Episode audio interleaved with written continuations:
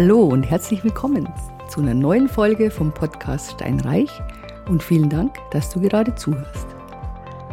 Zugegeben, der Titel ist ein bisschen provozierend oder klingt zumindest so, dass die Finanzierung wichtiger ist als der Kaufpreis.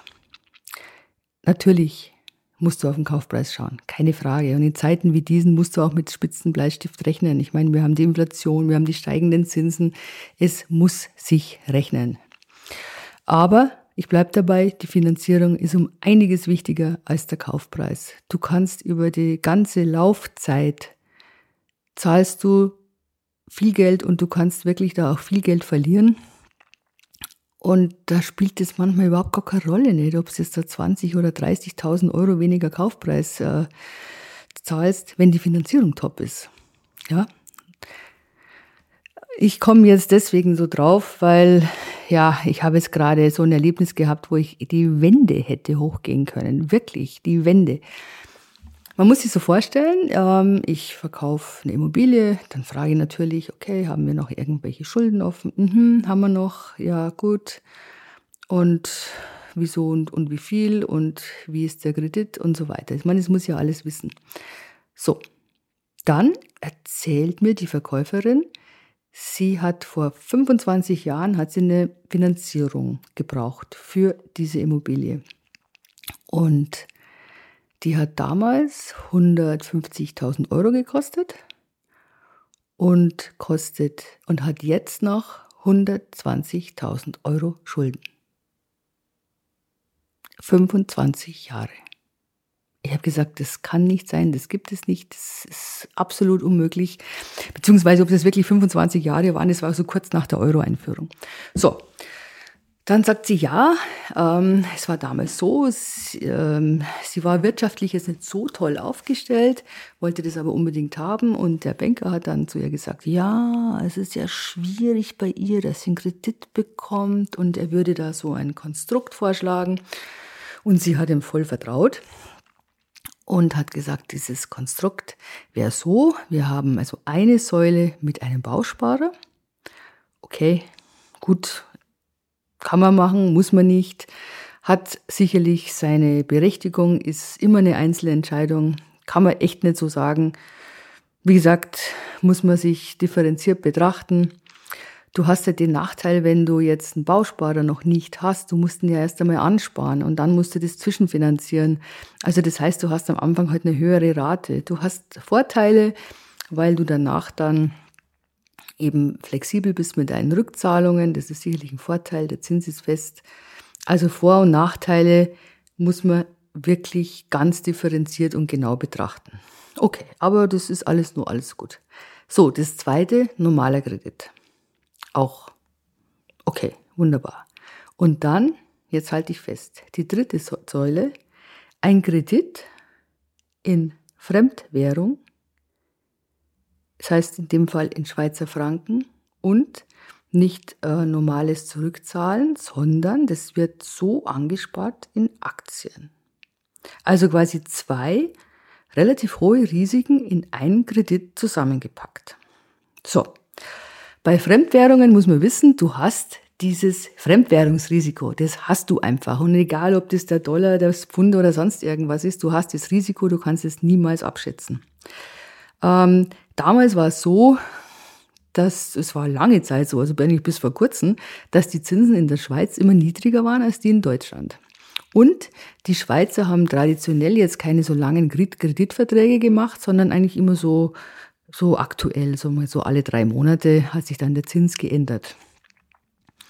Ähm, Aktien an sich eine super Idee. Ich meine, keine Frage, bevor ich 100 Euro aufs Sparkonto lege, lege ich es lieber in Aktien an. Ist natürlich immer dann schlecht, wenn ich zu einem definierten Zeitpunkt dieses Geld brauche und dann, ja, das eben dann verkaufen muss, die Aktien, und ich muss nehmen, was ich kriege. So. Also auch das ist, nicht risikolos. Ja, also, dann war's bei der Dame so, ähm, das kam dann erst einmal, ich weiß nicht, war das der Aktiencrash zuerst oder war der Währungscrash zuerst? Also das kann ich jetzt gar nicht mehr sagen. Auf jeden Fall war ein erheblicher Geld weg, weil die Aktien nichts mehr wert waren. Und der zweite Fall war, du weißt ja vielleicht noch, dass der Schweizer Franken, ich glaube, das war immer so, ja, ein, äh, ein Euro, zwei Franken. Und dann kam vor ungefähr sieben Jahren, kam es ja zu diesem Sturz oder zu dem wahnsinnigen Erstarken, Erstarken von dem Franken, der dann tatsächlich künstlich, sagen wir mal, gestützt worden ist auf 1,20. Aber da hast du schon mal den Verlust gehabt. Und dann war er halt nur noch um 20 Prozent günstiger als der Euro. Mittlerweile sind wir jetzt bei 1 zu 1, also der Franken ist sehr stark und der Euro halt dementsprechend schwach. Ähm, kurze Rede, langer Sinn. Von diesen 50.000 Euro Schulden damals sind jetzt 75.000 Schulden geworden. Kannst du dir das vorstellen? Ich, ich, ist, ich, das macht mich echt fassungslos, wirklich. Ich meine, man muss dazu sagen, klar, die hat sich jetzt da nicht gekümmert und hat sich gedacht, geht schon irgendwie, hat halt immer brav abbezahlt und man hat immer eine Eigenverantwortung. Das muss man schon betonen. Gar keine Frage nicht. Das ist wirklich, du musst dich um deine Sachen kümmern. Und das meine ich ja, du musst dich kümmern, du musst was wissen. Lass dir bitte nichts aufschwatzen. Es erinnert mich jetzt übrigens an einen anderen Fall. Das war ein junges Pärchen, das ist bestimmt zehn Jahre her. Die haben sich die erste gemeinsame Wohnung gekauft. Die hat so, ich glaube, so 120.000 Euro gekostet. Drei Zimmerwohnung, echt nett. Die haben sie noch selber hergerichtet und sie haben so als Startschuss gesehen ihre gemeinsamen, also für ihre gemeinsame Zukunft. Also der Plan war, das ist die erste gemeinsame Wohnung. Sie ziehen ein. Sie haben dann vielleicht ein Kind und wollen dann diese Wohnung entweder kapitalisieren, indem sie es verkaufen oder aber vermieten. Je nachdem, wie dann die Lage ist, die finanzielle Lage ist. Und ja, also so war mir der Plan. Also finde ich total vernünftig, weil äh, generell ist ja ein Eigenheim jetzt keine Kapitalanlage, sondern es ist immer eine Verpflichtung. Allerdings bei drei Zimmerwohnungen oder kleineren Wohnungen, die kriegt man immer los. Ja, das ist echt schon eine Kapitalanlage, gar keine Frage nicht. So, ja, wunderbar, perfekt. Dann kamen sie ich habe dann natürlich gesagt, okay, schaut wegen der Finanzierung, lasst euch Angebote machen. Dann kamen sie freudestrahlend und haben gesagt, wow, schau mal, wir haben gerade unterschrieben, die Finanzierung, Bausparer über 100.000 Euro. Ich habe gedacht, mich haut's hinüber, wirklich. Ich habe gedacht, mich haut's hinüber. Da hat die von der Bank denen das so aufgeschwatzt und denen das so schmackhaft gemacht und es ist ja alles so toll und es sind ja so sicher und überhaupt und ähm, man muss wissen, dass die Abschlussgebühren doch relativ hoch sind bei solchen äh, Bausparverträgen und ich weiß nicht, wie viele Monate die beiden da bezahlt haben, bis überhaupt erstmal diese Abschlussgebühr bezahlt war. Ja, dann war das ein Bausparer mit Minimum 40 Prozent Einlage, bevor sie eben dann den Kredit beantragen können. Das heißt, die mussten erst einmal 40.000 Euro einzahlen, bevor sie überhaupt, einmal abgesehen von den Jahren, da ist eine gewisse Wartezeit noch, das abrufen können. Und sie brauchten eine Zwischenfinanzierung. Ohne Schmarrn, die waren echt am Limit. Die haben beides Normalverdiener, ähm, die haben das ja auf Kante genäht. Ich kann es nicht anders sagen. Das war wirklich, boah, fand ich, ich fand das wirklich sportlich. Ich habe mich so drüber aufgeregt, dass ich dann tatsächlich da in der Bank angerufen habe und mir den Vorgesetzten gehen habe lassen und mich dann beschwert habe. Und mein Gott, wurde natürlich abgeschmettert, das hätte ich mal sparen können, den Anruf, ja. Aber ich musste meinen Unmut einfach Luft machen, weil das war für mich so ein klassisches über den Tisch ziehen. Jemanden sowas so schmackhaft zu machen und nur auf Sicherheit gehen. Aber ich meine, Weißt, man kann sie ein paar Jahre einschränken. Gar keine Frage. Und ich finde, das kann man auch erwarten, wenn man so ein Projekt startet. Ja, entweder du schränkst dich vorher ein und hast dann das Eigenkapital oder du schränkst dich hinterher ein. Aber dass man mit gewissen Einschränkungen leben muss, ich finde, das ist zu erwarten. Nur, das geht halt nur eine bestimmte Zeit, weil irgendwann gewöhnst du dich an die Wohnung, gewöhnst du dich an alles und dann möchtest du ein neues Auto und dann möchtest du vielleicht doch mal in Urlaub fahren, dann kommt ein Kind, dann fällt vielleicht ein Gehalt weg. Boah, das ist schon dann sportlich. Ich, ich gebe es zu, ich bin da diesbezüglich sehr vorsichtig und sehr konservativ. Aber ich glaube, dass das nicht schlecht ist, wenn man so rechnet, wie ich das ähm, eben vorgeschlagen habe, eher so ein bisschen konservativ. Ich weiß jetzt leider nicht, was aus denen geworden ist. Ich hoffe, dass sie noch zusammen sind und glücklich sind und sich wohlfühlen und ja, und das alles läuft. Aber das war einfach die falsche Finanzierung. Und damals waren ja auch die Zinsen um einiges höher. Und die Bausparzinsen, die sind immer so ein bisschen höher gewesen als die normalen Zinsen, weil die ja natürlich mit dieser Sicherheit geworben haben. Aber die hätten besser daran getan, dass sie einen ganz normalen Kredit nehmen, ja. Gut, also das heißt jetzt für dich, wenn du über eine Finanzierung nachdenkst, dann holst du dir zwingend mehrere Angebote ein. Nee, ich muss anders sagen, du musst vorher schon klären, was kann ich mir leisten. Ja? Hast du dann dein Objekt, dann holst du dir einfach verschiedene Angebote von den verschiedenen Leuten ein. Also wir machen so, wir geben immer äh, die Adressen von zwei oder drei Finanzierern, manchmal auch verschiedene. Und ähm, für uns der große Vorteil, ich kenne die und wenn ich dann anrufe oder die, die rufen dann mich auf und an und die sagen dann auch, okay, gut, geht durch oder geht nicht durch. Also ich, das ist dann alles so auf einem kurzen Dienstweg. Und das ist für uns schon ein großer Vorteil. Da kann man offen reden, kann man sagen, Mensch, so oder so. Und dann kommt das alles wirklich, da kann man sich hundertprozentig drauf verlassen. Das ist ähm, das, was ich extrem schätze an den Finanzierern, die wir empfehlen. Wir haben ansonsten nichts davon, aber das ist schon ein großes Pfund. Ja.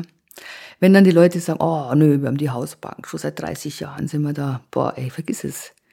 Hausbank ist super, wenn man jetzt mehrere ähm, Immobilien hat oder immer wieder eine Finanzierung braucht, weil da baut man so ein Vertrauensverhältnis auf zur Bank. Die wissen, was man hat, die wissen, was man braucht. Also das ist wirklich, das, es ist halt dann keine Bank, mit der man finanziert, sondern tatsächlich ein Geschäftspartner. Das ist ein Unterschied. Aber wenn ich jetzt so die erste oder auch die zweite Immobilie finanziere, dann ist es wirklich ratsam, dass man sich verschiedene Angebote einholt. Dann ist es so, wie wir gerade besprochen haben, es gibt ja die unterschiedlichsten Modelle. Es führen ja viele Wege nach Rom. Ja? Also man kann sagen, okay, gut, ich möchte eine ganz lange Finanzierung haben, 30 Jahre, gehe eher zum Versicherer. Gibt es einige auf dem Markt, die wirklich gut sind, die auch von ihren Konditionen besser sind als die Banken. Oder ich sage, ich splitte. Ich splitte einfach einen Teil auf 10 Jahre, einen Teil auf 15 Jahren. Also man kann es nicht für jeden gleich machen. Natürlich, wenn du jetzt eine Finanzierung hast für eine Kapitalanlage und du möchtest das behalten, dann ist es sinnvoll, du machst äh, die Finanzierung auf viele Jahre, ganz lang. Wenn du dieses Buy-and-Hold-Modell hast, ähm, da ist es ja nicht so wichtig, dass du das schnell abbezahlst. Im Gegenteil, je mehr Schulden, desto mehr Steuerersparnis. Nur nochmal, es muss zu dir passen und du musst dich wohlfühlen. Es muss passen. Generell kann jede Finanzierung nach zehn Jahren gekündigt werden und nach einer Kündigungsfrist von zehn Monaten, äh, von sechs Monaten kannst du dann, äh, bist du raus aus dem Vertrag, ja, kannst einen neuen abschließen. Das heißt aber auch im Umkehrschluss, du bist nicht gezwungen, dass du nach zehn Jahren wieder bei derselben Bank einen Kredit abschließt. Also egal, was die Banken dir sagen. Du bist nicht gezwungen. Du kannst das ganz normal kündigen, musst eben nur diese Kündigungsfrist von sechs Monaten im Auge behalten. Also das ist dann auch immer gut für Verhandlungen, denn die ersten Angebote für Folgekredite sind immer um einiges höher als die, die danach angeboten werden. Ja, mein Gott, man probiert es ja. Das ist jetzt vielleicht auch, äh, wie soll ich sagen, es ist halt einfach ein Geschäftsgebaren. Ja, also, das heißt, äh, du vergleichst verschiedene Modelle. Du schaust, was passt zu dir, wo fühlst du dich wohl. Ähm, splittest du, ist eben, wie gerade gesagt, in mehreren äh, Bausteinen auf. Hast du vielleicht eine KfW-Finanzierung dabei? Auch das gab es zumindest bis vor kurzem. Ja. Jetzt ist ja das wieder, wieder alles ein bisschen anders. Aber es macht manchmal auch Sinn, dass man das so aufsplittet. Ähm, oder du weißt, äh, du brauchst die Wohnung da und da, weil du zu dem Zeitpunkt dir was anderes kaufen willst sagen wir mal, du sagst jetzt, das ist mein Einstieg, aber ich will auf jeden Fall nach zehn Jahren verkaufen, weil dann will ich mir dieses oder jenes kaufen oder eine Weltreise machen oder sonst was, dann machst du halt einen Zehn-Jahres-Vertrag. Ja? Du machst immer eine Tilgung mindestens in Höhe von 2%. Minimum. Früher gab es die 1% Tilgungen, da waren natürlich die Zinsen auch höher. Aber ich kann mich ehrlich gesagt an keine einzige Finanzierung erinnern von, von den ganzen Kunden, von denen ich weiß, die eine Tilgung hatten von niedriger als 2%. Das haben die Banken auch gar nicht mitgemacht. Ja? Die haben gesagt, die Zinsen sind so niedrig, wir brauchen die 2%. Ähm, du, du, musst dir denken, das, da bleibt ja dann trotzdem noch eine Menge übrig nach zehn Jahren. Wenn du dann nur 1% äh, tilgst und du hast dann tatsächlich nach zehn Jahren steigt der Zins von 0,8, sagen wir mal, auf 4, boah, dann zahlst du ja um einiges mehr als vorher, weil du kaum was abbezahlt hast. Also bitte auch bei Kapitalanlagen Minimum 2% Tilgung. Ich möchte hier euch nicht sagen, ähm, ihr sollt so Hasardeurartig äh, zu finanzieren. Ich rede jetzt von ganz normalen Leuten mit ganz normalen Finanzierungen und jetzt, klar, wenn du jetzt einen Haufen Kapital im Hintergrund hast, dann kannst du es anders machen. Ähm, dann ist es wieder eine andere, andere Sache. Aber wenn jemand so ganz normal so die erste oder zweite Immobilie kauft, bitte immer solide finanzieren, immer eine 2% Tilgung. Und dann kann man eben gucken. Dann hat man so verschiedene Modelle, die, die schlagen dir auch die verschiedenen Modelle vor, weil jeder hat etwas, von dem er begeistert ist. Man kann es immer anhören. Und dann nimmst du diese ganzen Vorschläge, besprichst es vielleicht nochmal mit irgendjemandem und ähm, dann entscheidest du dich für ein Modell und gibst das quasi wieder in diese Runde. Ja, dann sagst du wieder, okay, gut, ich möchte jetzt, keine Ahnung, ein Kredit über 30 Jahre. Bitte Angebot. Und dann geben die wieder ihr Angebot ab. Und dann kannst du ja tatsächlich, wenn es jetzt über 30 Jahre wären, könntest du ja zu einer Versicherung mal gehen. Also wirklich, es ist Arbeit. Also das Immobilien ist überhaupt Arbeit. Du musst erstmal eine finden, du musst dann damit umgehen und die Finanzierung ist auch nochmal Arbeit und auch da, je mehr du weißt, desto besser kannst du steuern, desto bessere Konditionen bekommst du. Deswegen Finanzierung ist wichtiger als der Kaufpreis. Jawohl, so ist es.